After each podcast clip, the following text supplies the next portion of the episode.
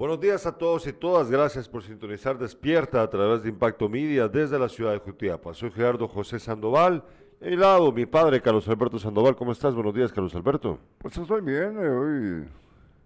Y despuesito de eso, a descansar, porque una semana larga, como toda, ¿no?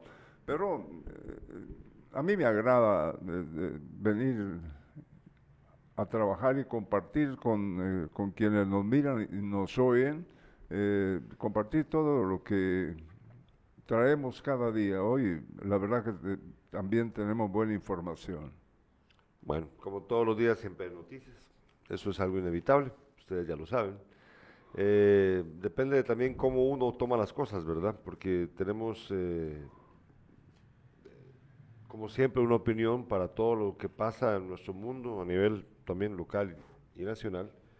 Eh, ayer, ayer pasaron cosas muy interesantes con respecto a lo que luego vamos a contar, lo, lo Ministerio Público y la, y la acusación contra el ministro de Agricultura. Hay una orden, bueno, se le señala al ministro y al exministro por fraude, al ministros de Agricultura en su momento, mi- ministro y exministro, ya vamos a contarles. Y me topé con una cosa muy interesante y es que, eh, ¿se recuerdan ustedes que ayer cuando contamos esto, eh, en el transcurso de las primeras horas de la mañana se hizo pública que también una de las personas, se hizo público que una de las personas que estaban siendo acusadas dentro de este caso era Carmen Rosa de León Escribano. Eh, resulta que efectivamente sí, ella, ella está siendo acusada dentro de, esta, de- dentro de este caso. Y pues me topé con una cosa muy curiosa y es que eh,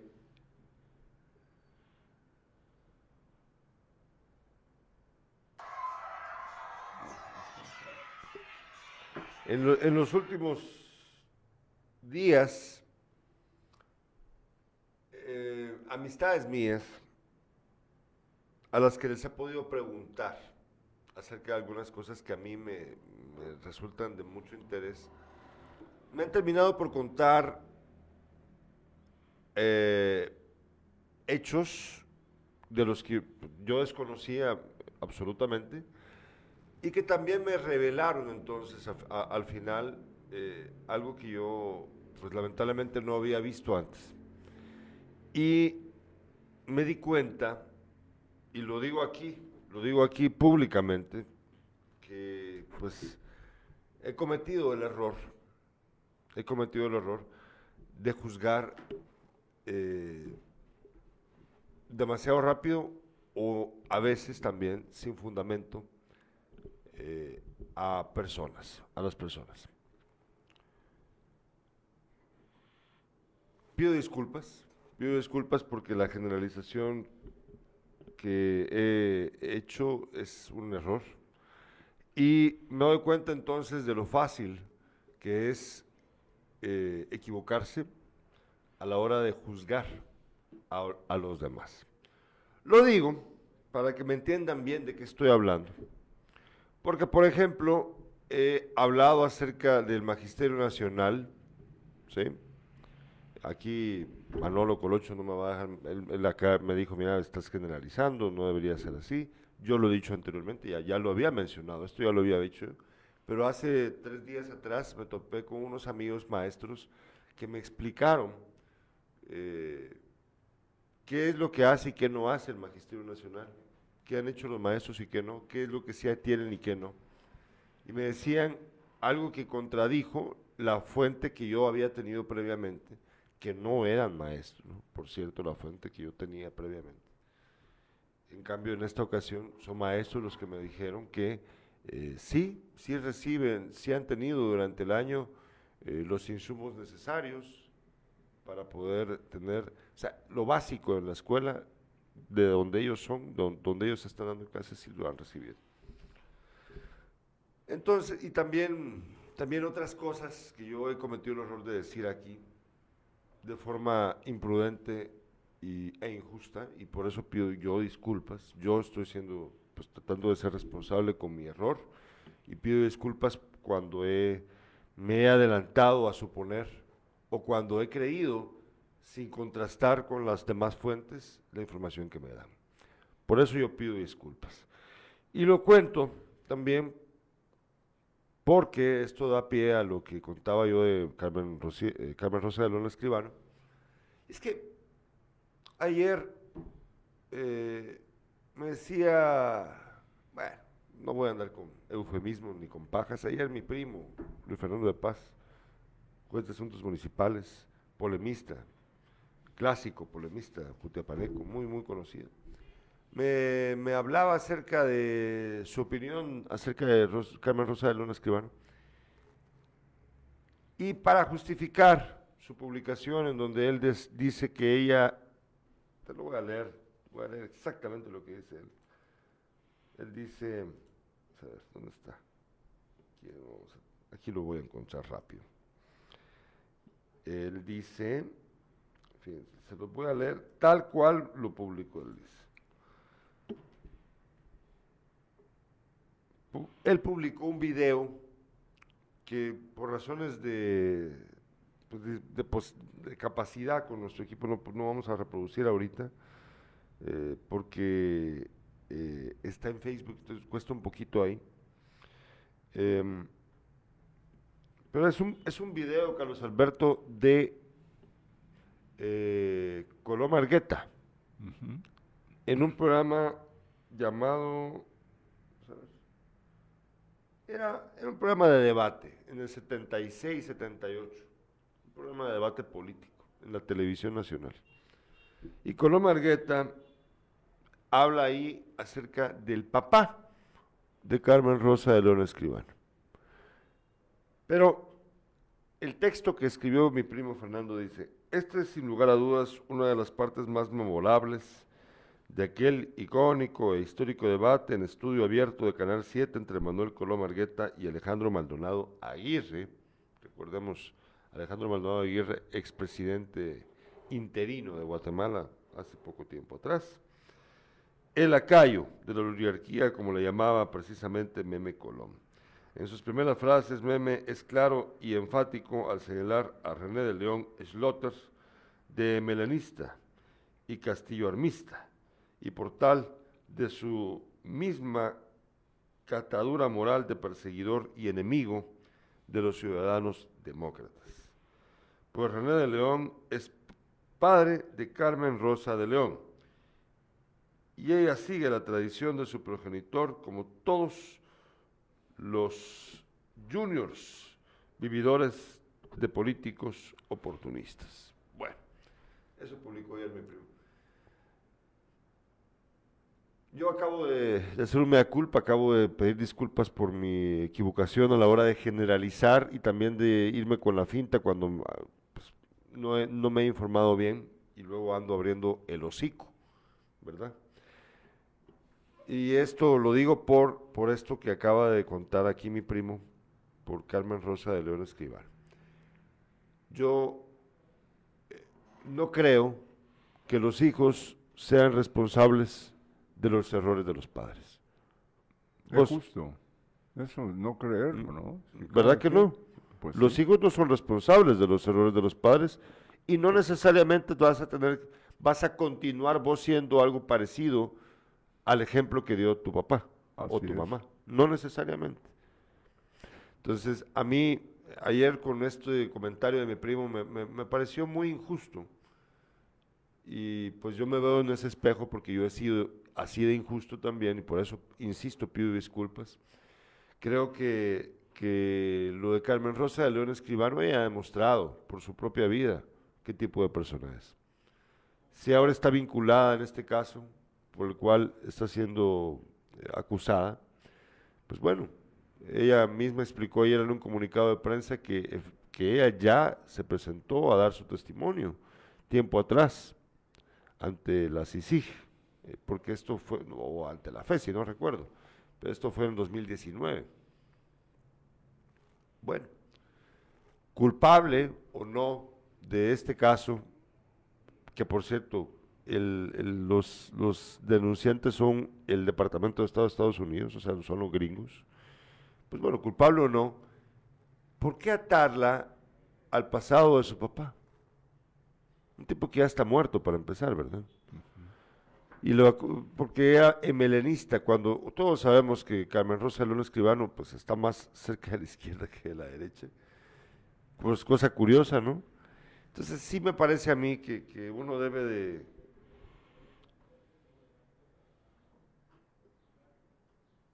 de darse cuenta que las cosas no son como te las pintan o como vos crees que son hacia la primera, hacia la primera. Porque es injusto. O sea que él, mi primo, está juzgándola a ella por los errores del papá. Bueno, por los errores del papá que señala otro hombre que ya murió hace 40 pues, años, ¿no? O sea, ¿te parece a vos eso justo? No, a, mí lo que no me parece que también eh, ella eh, reciba comentarios y, todo tipo de lo que quieran decir eh, a ella con relación a su señor padre, ¿no? Sí, o sea, es, Esto y, ya, y, también ya estás, o sea, es como, no sé, está, está muy yo, yo creo de que, así como yo, pues, en serio lo digo, o sea, yo creo que es momento de parar y reflexionar. Yo creo que sí. Eh, lo digo por mí mismo, porque cuando uno juzga, como lo he hecho yo, sin tener todas las eh, evidencias o pruebas cerca, palpables, he cometido el error entonces de juzgar de forma equivocada y eso no es justo. Porque, pues bueno, basta, o sea, si, si no es justo que alguien piense mal de uno sin pruebas desde el ámbito de lo privado, peor aún es cuando es desde el ámbito de lo público, porque eh, pues nosotros somos un medio de comunicación y nuestra opinión es escuchada por pues, mucha gente, espero yo, y entonces la responsabilidad es aún mayor. Y, por eso, insisto, pido disculpas cuando, eh, pues, mala intención no he tenido, pero sí lo he hecho mal, sí me he equivocado, al dar mi opinión sin tener los, los pelos de la ambula par de la mano. Entonces, igual creo yo, debería de pasar cuando, eh, pues con, esto, ¿no? Con, con, esta, con esta forma tan fácil de venir y, y juzgar a alguien por lo que hizo el papá. ¿Verdad? Es un error. Bueno, vamos a una breve pausa comercial. Y al regreso de la pausa comercial, vamos con eh, la revista de prensa.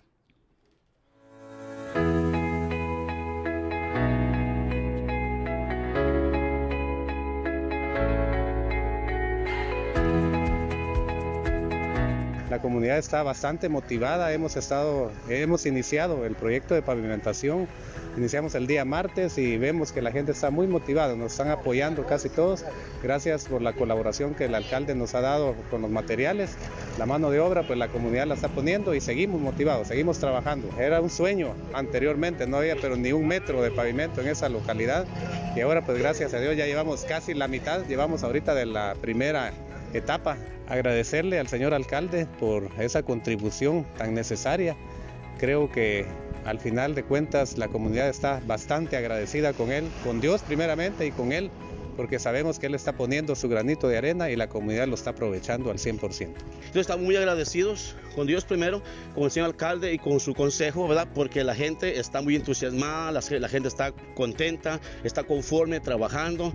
Ahora, gracias a Dios, único alcalde que ha estado al tanto y que va a hacer algo bueno en, en esta comunidad es Rosales.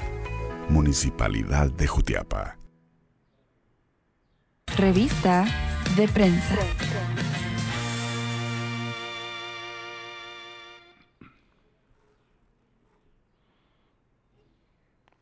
Pues bueno, nada más quiero confirmar, estoy revisando la página, ¿estamos, estamos al aire? ¿Han, confirmado ustedes que sí estamos al aire? ¿sí? No me aparece aquí. Ahora, ahora, ahora sí, ahora sí, parece que sí.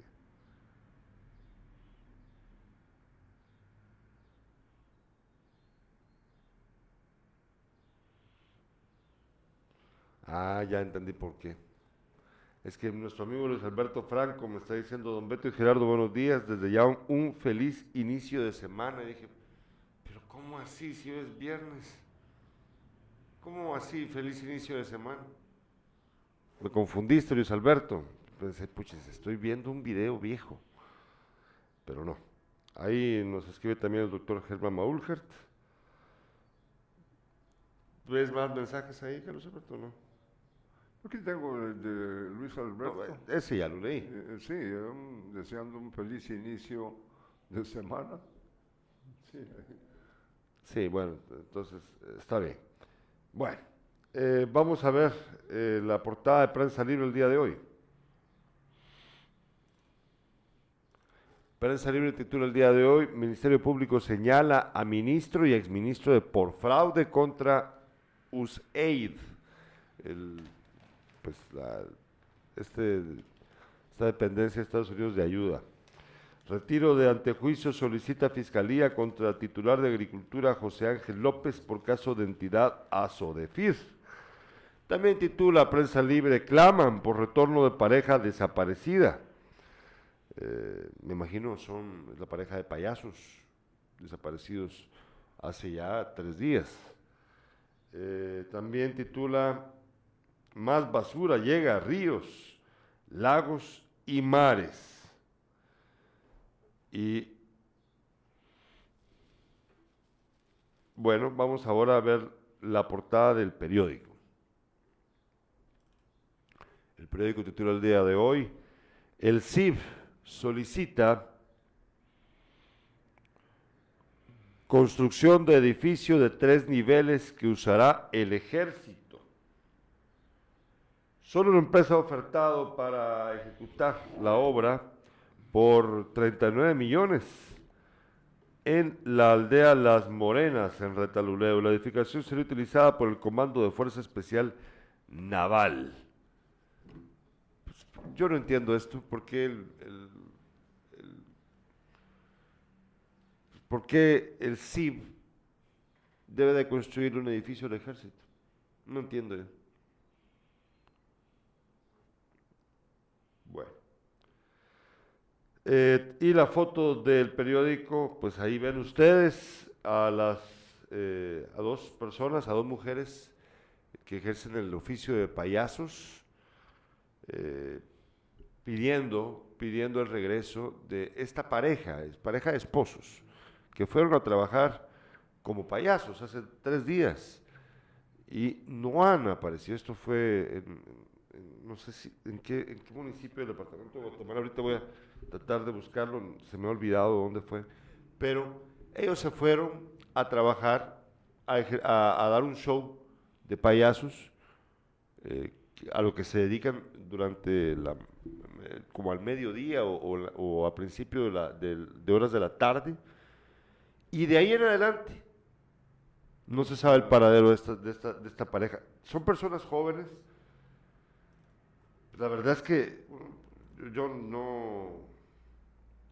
eh, en Guatemala, lamentablemente, es fácil que pasen estas cosas, Carlos Alberto. Que, que desaparezcas y nadie sepa después dónde, dónde está tu cuerpo. Yo lo digo, bueno, suponiendo que tal vez estas personas han fallecido, lo digo por, para no ir muy lejos, eh, el activista, querido por algunos, odiado por otros, pero pues muy querido por nosotros, eso sí, Ciro Morales. Ciro Morales, ¿dónde está? Desapareció. Pues obviamente está muerto, ¿verdad? Ya, Eso ya, ya, ya lleva un par de años. más. Eso ya, ya sabemos, o sea, es, es, es obvio que, que, que- que él está muerto, es obvio, obvio, obvio. Pero ¿dónde está su cuerpo? ¿Dónde está? Guatemala lamentablemente esto es algo más común de lo que uno quiere aceptar y eh, ahora lo están sufriendo eh, los familiares de estas dos personas que eh, pues, obviamente necesitan saber dónde están su- sus seres queridos. Y me parece a mí muy difícil, muy difícil que, que podamos llegar a saberlo, porque lamentablemente las autoridades en nuestro país eh, muchas veces carecen de recursos, a veces también se trata de ineficiencia, pero también a veces se trata de simplemente pues, el que te quiere hacer daño lo puede hacer de un modo en el que nunca sepas la verdad. También. Bueno, veamos ahora la portada de la hora. La hora titula el día de hoy. Tribunal Supremo Electoral ha gastado 2.7 millones de quetzales para empadronar 1.563, 67, perdón, migrantes en Estados Unidos. Se proyecta pobre parti- participación de migrantes en Estados Unidos. Fíjense que se ha gastado 2.7 millones de quetzales para empadronar apenas a 1.567 guatemaltecos. Es increíble, ¿no? Bueno, y también titula Lotería Millennial, creada por guatemaltecos, se abre paso en tiendas Target, allá en Estados Unidos. Ya vamos a contarles acerca de esto. Y aparece también el caso por el cual eh, el MP ejecuta allanamientos por el denominado caso Asodefir. Y ahí aparece, precisamente de quien yo hablaba, Carmen Rosa de León Escribano, que por cierto ella ya dio un comunicado ayer, eh, publicó un comunicado, en donde explica que efectivamente está en Estados Unidos. Por eso te digo yo, por ejemplo, ayer eh, nuestro amigo Talo Machorro nos mandó un mensaje donde decía que ella es prófuga desde hace seis meses. Mentira, ella no está prófuga, pero sí está fuera de Guatemala. Aquí le ponen patitas y colita a todo. Y bueno, el país titula el día de hoy. Suecia cree que su ingreso en la OTAN reducirá el riesgo de conflicto en el norte de Europa. Un informe de seguridad consensuado por la mayoría de fuerzas políticas suecas subraya que, fuera de la alianza, no hay garantía de que el país reciba ayuda si fuera el objetivo de un ataque. Pues sí, pues sí, es que es lógico. Si Ucrania, que no está en la OTAN, vecina directa de Rusia, al, al igual que Finlandia, pues bueno, si Ucrania fue atacada y lo único que pueden hacer eh, sus aliados es mandarle armas y dinero, pero no intervenir en el conflicto, pues imagínense qué puede hacer países como Suecia o Finlandia. Es lógico que lo que tienen que hacer es buscar una alianza con la OTAN para evitar que el, eh, el deseo de Vladimir, de Vladimir Putin de recuperar la hegemonía de Rusia se concretice a costa de territorio extranjero. Fíjate que eh, la información precisamente sobre esto que ocurre muy lejos de nosotros, pero que, que afecta eh, y no se puede negar. Hay una información hoy sobre muchos eh, soldados eh, de Moscú han fallecido en Sí, territorio. se calcula que son como 15 mil. ¿Cómo? 15 mil. y los yo y los han ente- algo que no hacen eh, con los eh, los rusos con eh, los que han muerto de de este de- los que han fallecido, o sea, los han, los han matado y muchos ni siquiera llevaban armas y se, Ah, los civiles. person- los civiles, ¿no? Y lo- los han dejado tirados, no. Los eh, que están siendo afectados, pues también es- han, han matado, pero a soldados rusos. Ah, bueno, es que es diferente, porque Sí, vos no, estás defendiéndote. no sí, es que pero- nada pero- que ver. Pero se encargan todos de darle. eh, eh, eh, ahí eh, tienen los cadáveres es- esperando que cuando quieran se los pueden llevar, sacarlos del, del país, pues. Y, y son decenas y decenas de soldados rusos. Tenemos mensajes de los espectadores, nos dice Luis Alberto Franco. Perdón, Gerardo, reconfirmando, feliz inicio de fin de semana. Ay, dije porque estoy confundido. ¿eh? Y Luis Alberto dice, Gerardo, ellos, la pareja de payasos, prestaron un servicio por el SENMA. Hoy un periódico digital indica que encontraron el cuerpo de una persona que podría ser el del muchacho. Bueno, ya vamos a averiguar si, Mujeres, y trabajando, llevando... Eh, era, no, es hombre y mujer, era una pareja. Un hombre, mujer, hombre y mujer. Llevando, pues, llevando eh, dinero a su hogar para poder mantener a sus hijos. Son ingratos realmente. Por eso decíamos eh, en el programa ah, de ayer o de, de antier que si hablamos sobre la pena capital, ¿verdad? Mira lo que continúa sucediendo. Desaparece esta pareja que se gana la vida llevando diversión a donde la llaman, ¿no? Fíjate que tengo una, una nota que tiene que ver con Nicaragua, con los presos eh, que tiene ese señor en ese país, con penas de hasta 13 años de prisión por menoscabar la integridad nacional Nicaragua finalizó los juicios contra 45 opositores al gobierno de Daniel Ortega, quien podría, eso, quien podría negociar liberaciones a cambio de retiro de sanciones internacionales. Desde la periodista cristiana Chamorro de 68 años, hija de la expresidente Violeta Barrio de Chamorro, hasta ex camarada de Armen del Frente Sandinista de Ortega como Dora María Telles e incluso activistas y empresarios han sido condenados ya sea con prisión o arresto domiciliario. Eran 46, pero otro ex compañero de armas y luego crítico de Ortega, Hugo Torres, murió en un hospital en febrero después de varios meses encarcelado en el penal El Chipote. Aquí viene lo más importante. Ortega cierra su ciclo de falsa legalidad que le quería dar a esto.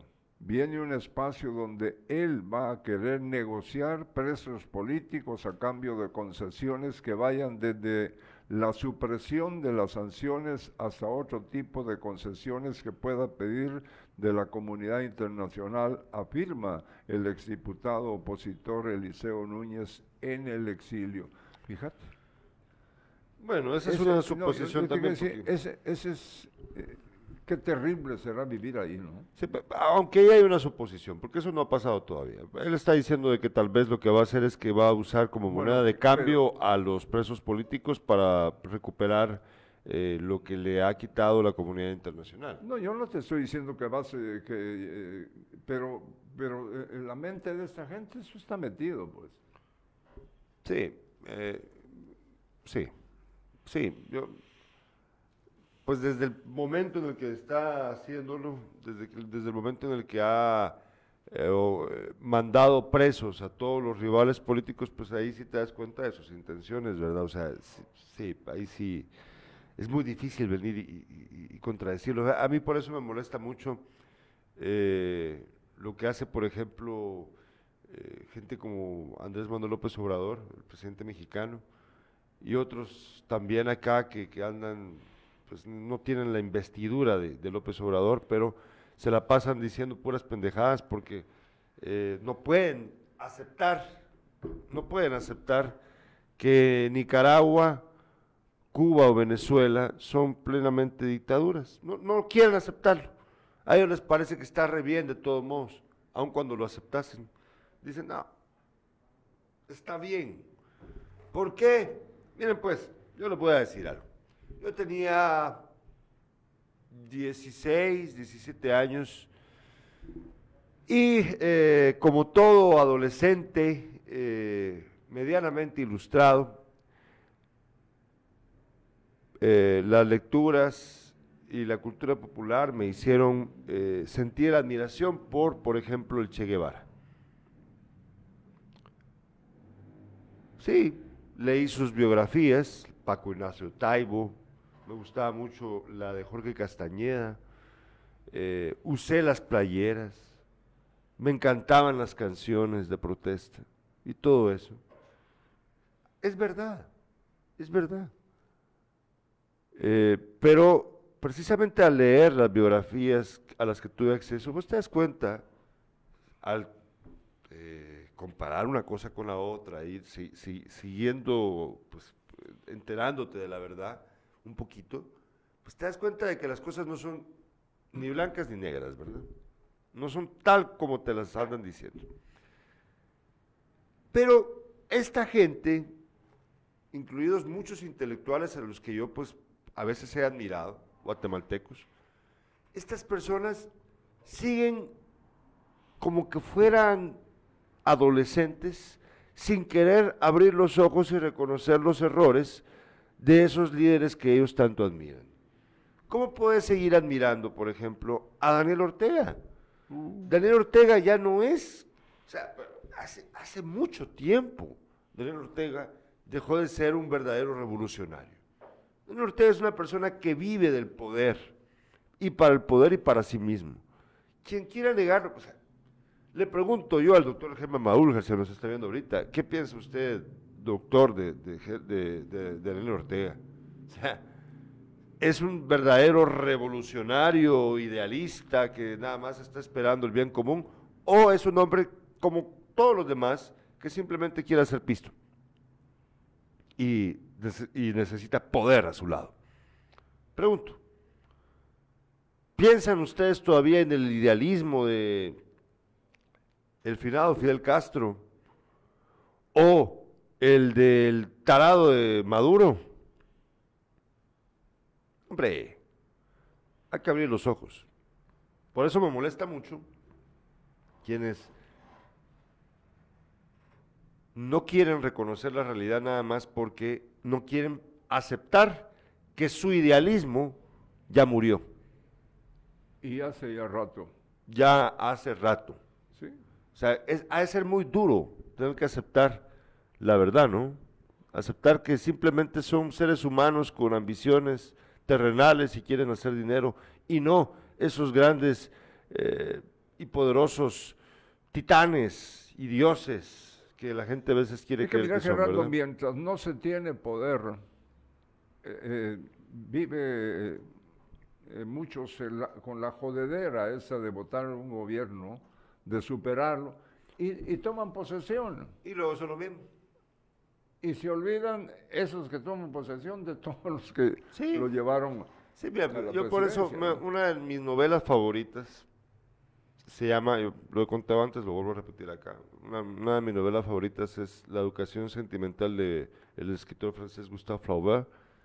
Ahí él cuenta eh, el momento en el que ocurre la Revolución Francesa y hace para mí clic directo con una canción de The Who, la banda británica The Who, con la famosísima canción que ustedes seguramente ya han escuchado porque forma parte de la presentación de un programa de, crímenes gringo, de CSI, pero la canción, pues quitándola de la serie, ¿verdad? La canción es espectacular, se llama We Don't Get Full Again, pues no, nos van a engañar de nuevo.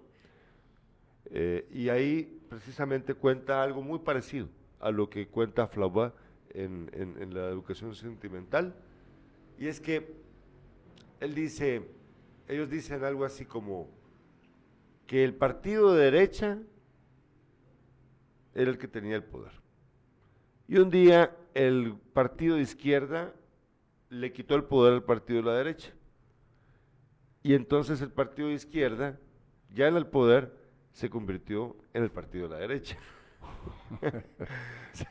miren pues, así es, y, e igual pasó en la Revolución Francesa, a pesar de los grandes éxitos de la Revolución Francesa con respecto, por ejemplo, a, los derechos humanos, hay un montón de reivindicaciones sociales que son, fueron muy buenas, pero lo que pasó ahí fue que se destronó a la monarquía y llegó, eh, llegó el pueblo creyendo que el pueblo iba a hacer las cosas mejor que lo que lo hacía la monarquía, cuando resultó ser aún peor que la monarquía.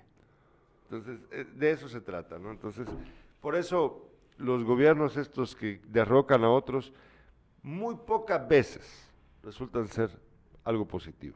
Muy que- pocas veces en la historia. Sí, vamos eh, a tocar eh, a este señor que tenemos de, de presidente por el que muchos votaron. eh, nadie eh, aseguraba que ese señor iba a llegar a la presidencia, pero ahí está. Jairo Entonces, Marchorro sí él dice que él era el ungido desde que pasó lo del, pavo- del caso Pavo Real. Fíjate que eh, como 10 años, 12 años más. ¿no? el tema es, Yamatei dice que hará una lista de enemigos de Guatemala. ¿Qué- ¿Cuál es la opinión de los guatemaltecos? El nombre del mejor líder político y alcalde que ha tenido Guatemala, Manuel Colón Argueta, ni siquiera debe mencionarse en actos a conveniencia e intrascendentes. Ahora tenemos a otro presidente payaso porque referirse a los opositores de la elección nefasta y sinvergüenza no se vale. Ese sopilote que devuelva el galardón Manuel Colón Argueta. Sí, es que la verdad como... Ni a los talones le llegás a Manuel Colón Argueta. Él era un hombre, líder de la mayoría. Sí, no, es que la verdad que, qué desatino. Fíjate Pero que- bueno, ¿qué, qué esperas de gente ignorante, verdad? Sí, esa es una declaración indígena de un presidente de la nación por mantener impunidad. Son capaces de las más bajas declaraciones. Me disculpo si es que van a publicar nombres de corroñeros de nuestras arcas, dice. ¿Qué- estamos pasando, fíjate que no tiene en lo absoluto nada eh, parecido con lo de Nicaragua. Allá, allá hay presos, han sido castigados los que no están de acuerdo con ese gobierno. Aquí, lo que no estamos de acuerdo son las payasadas que hace ese señor. Escribe Leopoldo Barrientos en Guate, mi amigo, te mando un saludo fraternal. Leopoldo, gran artista plástico, yo también. Te mando un abrazo, mi amigo. Eh, Luis Alberto Franco dice, Ortega se ha convertido en un dictador, quedó atrás ese tiempo de bandera revolucionaria. Hoy día, como bien mencionas, es un vividor del Estado. Fíjate que me mandó un mensaje el doctor Germán Baúljar. Dice, esto está fuerte y a la medida. Carta al comandante extorsionista Daniel Ortega. Vamos a leerla por Paolo Luers, guerrillero del guerrillero, oyó bien usted, guerrillero del FMLN, después periodista de origen alemán y hoy nacionalizado salvadoreño. Esto es del 6 de mayo de este año.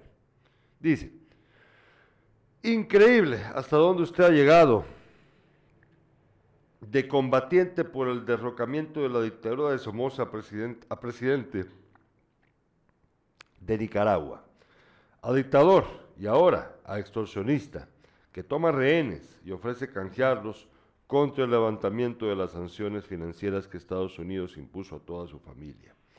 Esto es exactamente lo que usted mandó a su hijo Laureano a ofrecer al gobierno Biden. Lo pudimos leer hoy en el New York Times. Con esto queda confirmado lo que muchos hemos sostenido siempre. Los presos políticos que usted tiene encarcelados bajo condiciones inhumanas son sus rehenes y usted es un vil extorsionista. Qué vuelta irónica y cínica de la historia. Cuando usted estuvo en la cárcel de Somoza también fue rehén. El dictador ofreció liberarlo en canje para salvar la vida a su hermano, el general José Somoza. Este, junto con otras figuras famosas del régimen, estuvo de fiesta en la casa de José María Castillo Cuant, cuando fue interrumpida por un comando guerrillero. Usted salió libre y pudo vivir la caída de la dictadura para décadas después de levantar otra. Para ser más preciso, 45 años después de su liberación, usted encarceló a Hugo Torres, uno de los compañeros que comandaron este operativo guerrillero. Hugo ya no pudo entrar en la lista de rehenes que usted ahora ofrece al gobierno de Estados Unidos porque usted lo dejó morir en su cárcel. Cuando usted comenzó a encarcelar a todos los posibles candidatos que hubieran podido complicarle su reelección presidencial y luego a cualquier opositor que levantó la cabeza, toda la comunidad internacional, incluyendo gobiernos que durante años le han guarda- ayudado y financiado, le pidió la libertad de estos rehenes. Ninguna petición, ninguna negociación, ninguna gestión diplomática tuvo resultado. ¿Por qué? Porque para usted la libertad y la vida de sus presos no era un problema moral o político, el cual podría resolverse políticamente. Desde el inicio, estos presos políticos, los mejores hombres y las mejores mujeres de Nicaragua, eran sus rehenes, eran fichas en una futura negociación extorsionista, porque usted bien sabía que Estados Unidos y Europa iban a aplicarle duras sanciones que le impedirían a usted y a todo su clan de gozar de las inmensas riquezas acumuladas en cuentas bancarias internacionales. Obviamente para usted y sus familiares no era suficiente vivir como reyes en Nicaragua. Querían vivir como los oligarcas rusos, viajando por todo el mundo. Querían invertir su dinero robado, así como lo hacen los miembros de las familias reales de Arabia. Vivir en Nicaragua, Cuba o Venezuela sin poder salir, incluso para los multimillonarios familiares de los dictadores, es como vivir en una cárcel, aunque sea dorada. Esta es la lógica de las sanciones que Estados Unidos aplica a los dictadores, sus familiares y sus cómplices. Funcionan, duelen, tanto que de repente están dispuestos a hacer arreglos extorsionistas con el imperialismo. Espero que este deal le funcione por más criminal y cínico que sea. Espero que sus rehenes no tengan que morir en sus cárceles.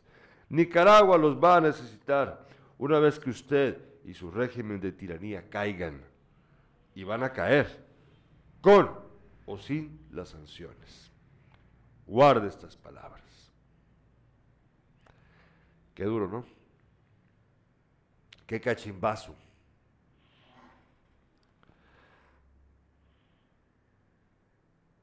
En el restaurante de mi hermana en Captain Jack hay nicaragüenses trabajando. Sí. Han llegado a otros otros más. Y buen trabajador, buenos trabajadores. Buenos trabajadores. Los dos. Eh, yo conozco otros que desde hace tiempo se vinieron. Eh, hace unos años, hace como, ah, ya como unos ocho años atrás tal vez, conocí a una familia de venezolanos del estado de Miranda, si no estoy mal. Les pregunté, ¿qué, qué andan haciendo aquí? Pues tenemos que ver cómo salir adelante, no podemos en nuestro país. ¿no? Eh, el que quiera reconocer esta verdad, es que de verdad, no, no, quítense la venda del idealismo de mentiras. Yo estoy de acuerdo con el idealismo, pero basado en basado en- en amor de verdad y no nada más en pisto, ¿no? Dense cuenta. Dice Manuel Antonio Aguilar Samayoa desde Atezcatempa, completamente de acuerdo con ustedes, amigos Carlos Alberto y Gerardo. Solamente con eh, CG, C- eh. Cegués, a propósito, ignorar la verdad Ignoran la verdad algunas personas. algunas personas. Saludos siempre. Todavía eh, no, han, eh, no les han entregado a, a la familia de Atezcatempa que es- eh, viene sufriendo estos crímenes cometidos los restos de los, de los niños. No se los han entregado, todavía continúan en, en Petén. Bueno, va- va- vamos a ver, eh, vamos con los titulares con Carlos Alberto. Bueno. Ya un poquito tarde, pero bueno. Espérate, un momento. Ahorita. Las 3 de impacto. En Jutiapa, en Amayo Sitio, un motorista perdió la vida, se estrelló contra un árbol. En el Progreso, esa es la información que viene del Progreso Jutiapa, la municipalidad progresana entregó mil unidades de medicina procedente de Argentina para el enfermo renal crónico. Lavado de manos y uso de mascarillas son recomendables y es obligatorio, da a conocer el Ministerio de Salud. En deportes hay malestar eh, por los aficionados eh, que vieron, que estuvieron presentes en el partido eh, de Municipal y Achuapa. Manifiestan ellos que el árbitro se inclinó hacia el equipo rojo.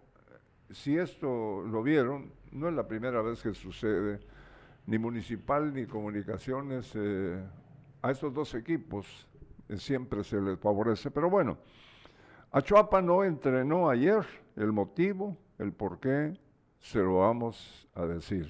Bueno, empieza con la primera, pues. sí, empezamos con, la primera, eh, con los medicamentos para pacientes renales. 150 personas serán beneficiadas con este tratamiento. El Hospital Regional de Unidad Nacional de Atención al Enfermo Renal Crónico recibió una donación de medicamentos para los pacientes renales que llegan a diario a sus diálisis y controles médicos. Un total de mil unidades del medicamento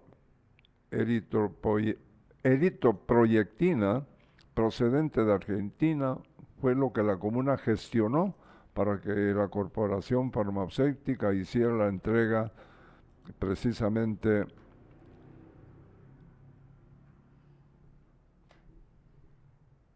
al Hospital Regional del Enfermo renal.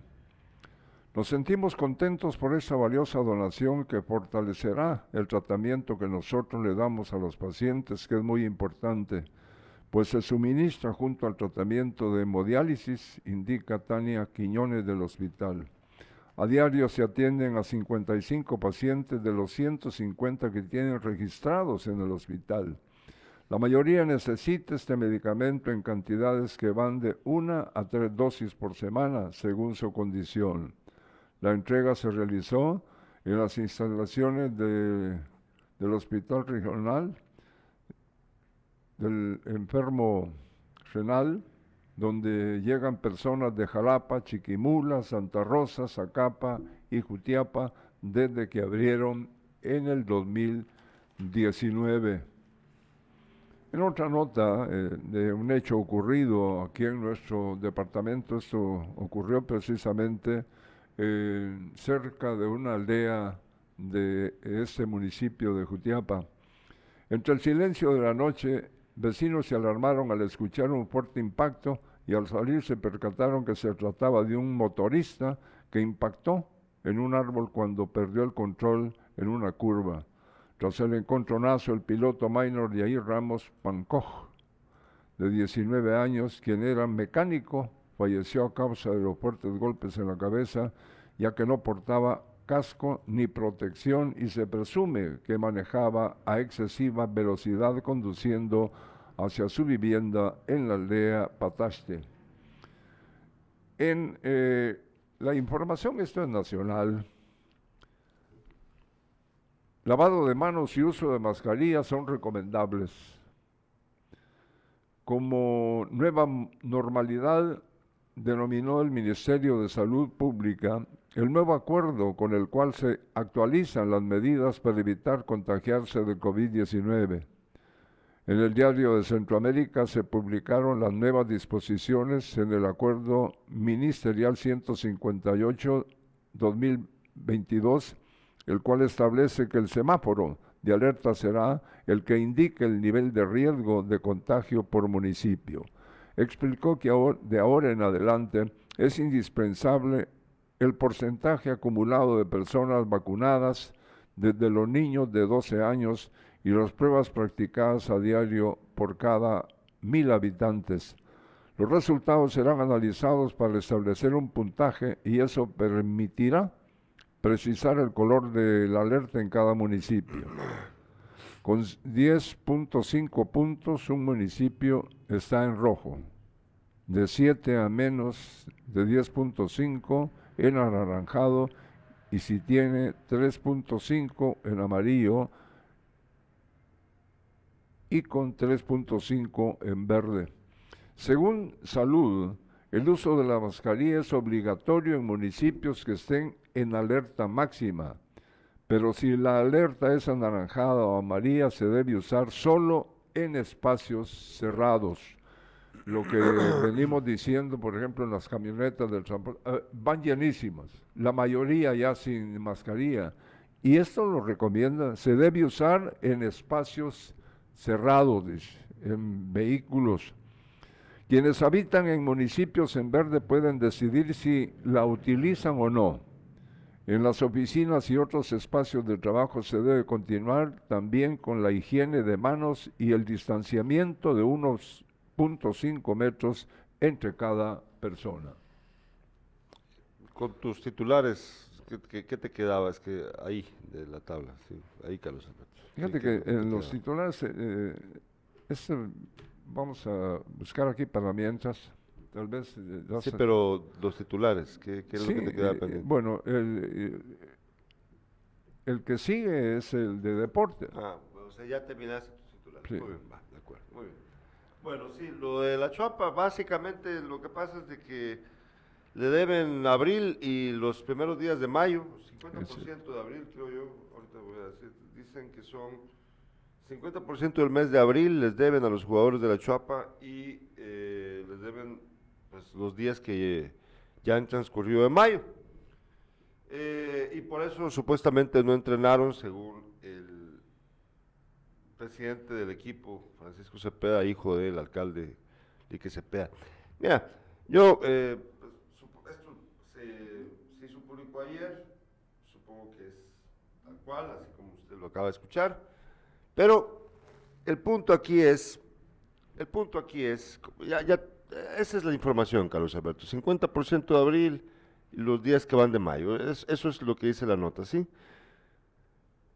Eh, el punto es, Carlos Alberto, ¿sí? que la... Sí, sí, es que... El punto, el punto es que la decisión de los jugadores de no jugar me parece a mí que muestra lamentablemente algo que eh, hace la diferencia entre el deportista eh, dedicado y, con- y de élite en un futuro a uno mediocre. ¿A qué me refiero, Carlos Alberto? No,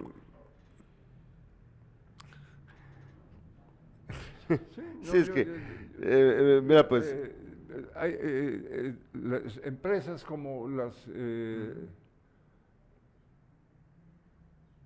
la televisora esta cómo se llama claro, claro Sí. y, y también otras empresas que sea, sí, sí. es de un banco eh, no han sí, aportado lo- está bien, pero el punto no es ese, es, es que esa no es la noticia más importante.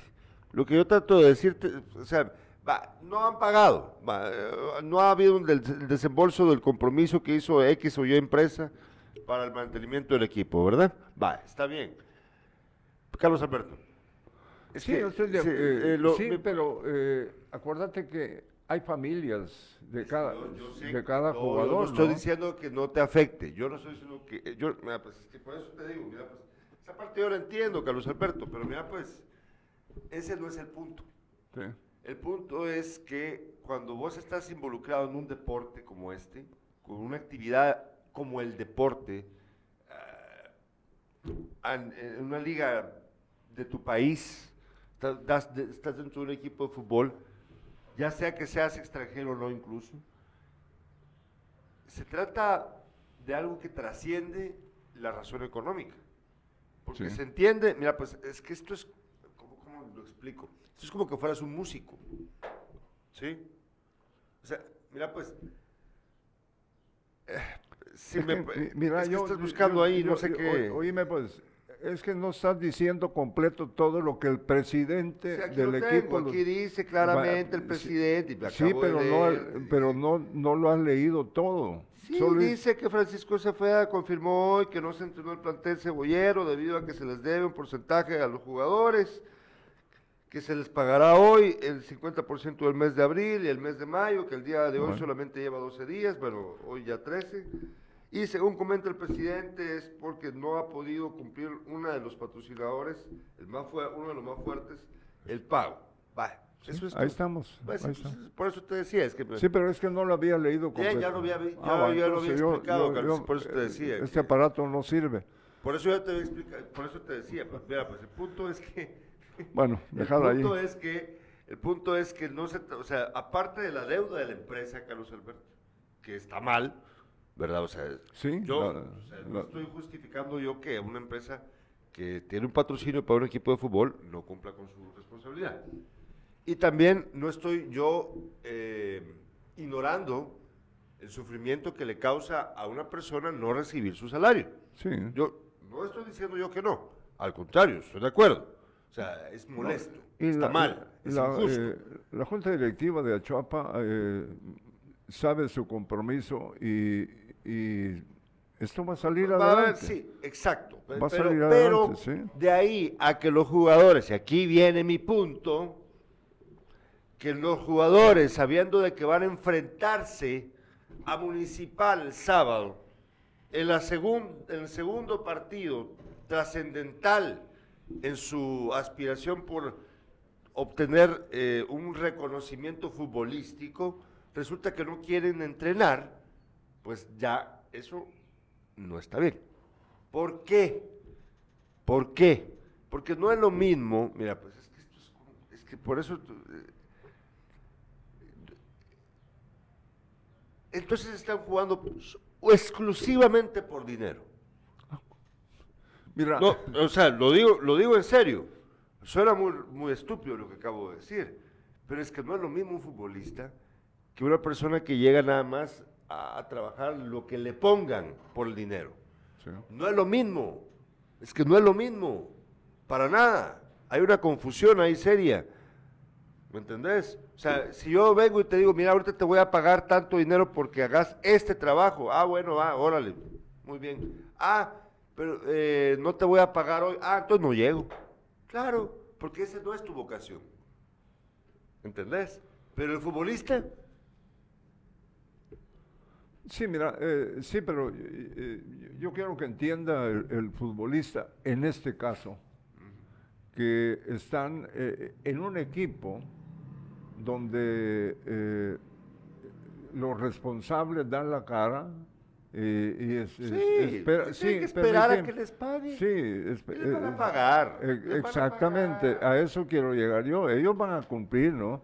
Sí, Pero y si no los eh, demandan, y al final tienen que terminar pagando, hombre. Si es que- por eso te digo yo, esto, esto, esto es bastante, es una muy mala señal, ¿no? Porque como un jugador, como los jugadores de un equipo de fútbol que están a punto de enfrentar, es, mira pues, ¿sabes? El ejemplo más claro que te puedo poner, es como que venga el Real Madrid ahorita y porque no les pagan, los jugadores dicen, ah, no vamos a entrenar para la final de la Champions contra el Liverpool.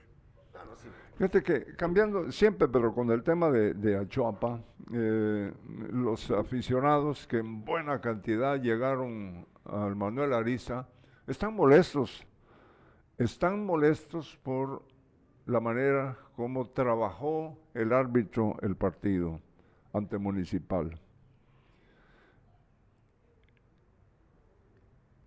Se notó, dicen ellos, nosotros no pudimos ir, eh, que fue favorecido el equipo rojo. Y si así ocurrió, déjeme decirle que no es la primera vez. Municipal y Comunicaciones son los protegidos por el, el- el- el- arbitraje. El arbitraje. Sí. Sí. Y No, es solo por el nuevo, arbitraje. No es nuevo, no es nuevo. es, eh, eh, al parecer, cuando no, no sale esto es cuando es un clásico, rojo y cremas. Ahí no hay, como, como son los que los eh, favorecidos con, con un arbitraje, eh, ahí no eh, se, opera, se trabaja mejor, porque lo- entre los dos equipos, y lo, y lo, lo, lo, podés ver en los comentarios que salen en los, en los periódicos, aquellas grandes fotos donde son los jugadores del también, municipal. claro. ¿sí? Sí, ellos, ellos son los que favorecidos con todo y no toman en cuenta que gracias a la presencia de equipos como Achuapa y otros son, eh, forman parte de- del, del- torneo, porque si no tendrían que haber clásicos cada domingo, si mucho con- eh, apareciendo Shela y Antigua. De ahí el resto, pues, eh, no, hombre, que no jodan. Y, y tienen los aficionados mucha razón al, estar molestos, si eso se dio así, ¿no? Que un arbitraje eh, favorecido. Bueno, el partido, vos y yo estuvimos en ese partido. El arbitraje sí fue un poquito tendencioso para Municipal. Tampoco, tampoco fue tan, tan favorito, o sea, tampoco inclinó la balanza del todo para, para los rojos. O sea, tampoco deben exagerar. Vos y yo estuvimos en ese En partido. el partido, Vaya, en el el primer partido sí, pero este fue diferente. Este fue Bueno, diferente, ¿va? Y- y- Escribe Fernando Peñate, tienen que ser comprensivos los jugadores porque creo que es primera vez que se atrasan. Sí, sí, precisamente. Por eso le digo, Fernando, mire, o sea, ahí es donde uno ve dónde están los valores deportivos de, de estos atletas. O sea, lo están haciendo nada más por dinero entonces. Porque si ese es el caso, pues, pues qué mal, ¿no? Porque no tiene chiste. Es que miren, los valores deportivos son otros. Es que son deportistas. El deportista es como un artista. El que lo quiera ver de esa manera, el que no lo quiera ver de esa manera, pues bueno, no ha comprendido lo que significa ser atleta o deportista. Simplemente no lo han entendido. Eh, pero esa es la realidad. Esa es la verdad. Esos son los valores de un deportista. Eh, entonces, que sean que nada más sean suelderos, eso habla con claridad de por qué razón entonces el fútbol nacional es una mierda. Pero mira, eh, eh, eh, hasta hoy está, eh, no estuve, molestos los jugadores, ¿verdad? hasta hoy, porque todo este tiempo, eh, todo el torneo prácticamente, eh, la pasaron bien. Es que por eso te digo que, que, que- es que qué inoportuno que ahorita porque no les pagan no quieran entrenar sabiendo de que juegan el sábado. O sea, ¿qué les pasa? Bueno, nosotros les agradecemos mucho, Carlos Alberto, el tiempo que nos han dado durante este fin de semana. Eh, perdón, durante esta semana, mira, es, es Luis Alberto Franco, me tiene atarantado con eso del fin de semana. Yo, pues, es que yo de verdad estaba diciendo, ¿cómo puede ser posible? Pero ya entendí. Eh, les agradecemos mucho haber estado presentes con nosotros durante toda esta semana. Eh, esperamos que la próxima semana puedan sintonizarnos de nuevo. Eh, volvemos con Sin Casacas también la otra semana, completa, completa, completa con ustedes. Esta semana ha sido un poco complicada porque los entrevistados pues se nos han, nos han pedido pues, postergar la entrevista y por eso pues la verdad no hemos podido salir al aire con Sin Casacas, pero lo vamos a hacer la otra semana. Ya recuerden ustedes que es un programa de opinión y debate. Eh, pues entonces se necesita pues, la presencia de, estas personas para poder llevarlo a cabo. Eh, la otra semana vamos a estar entonces activos toda, toda ella.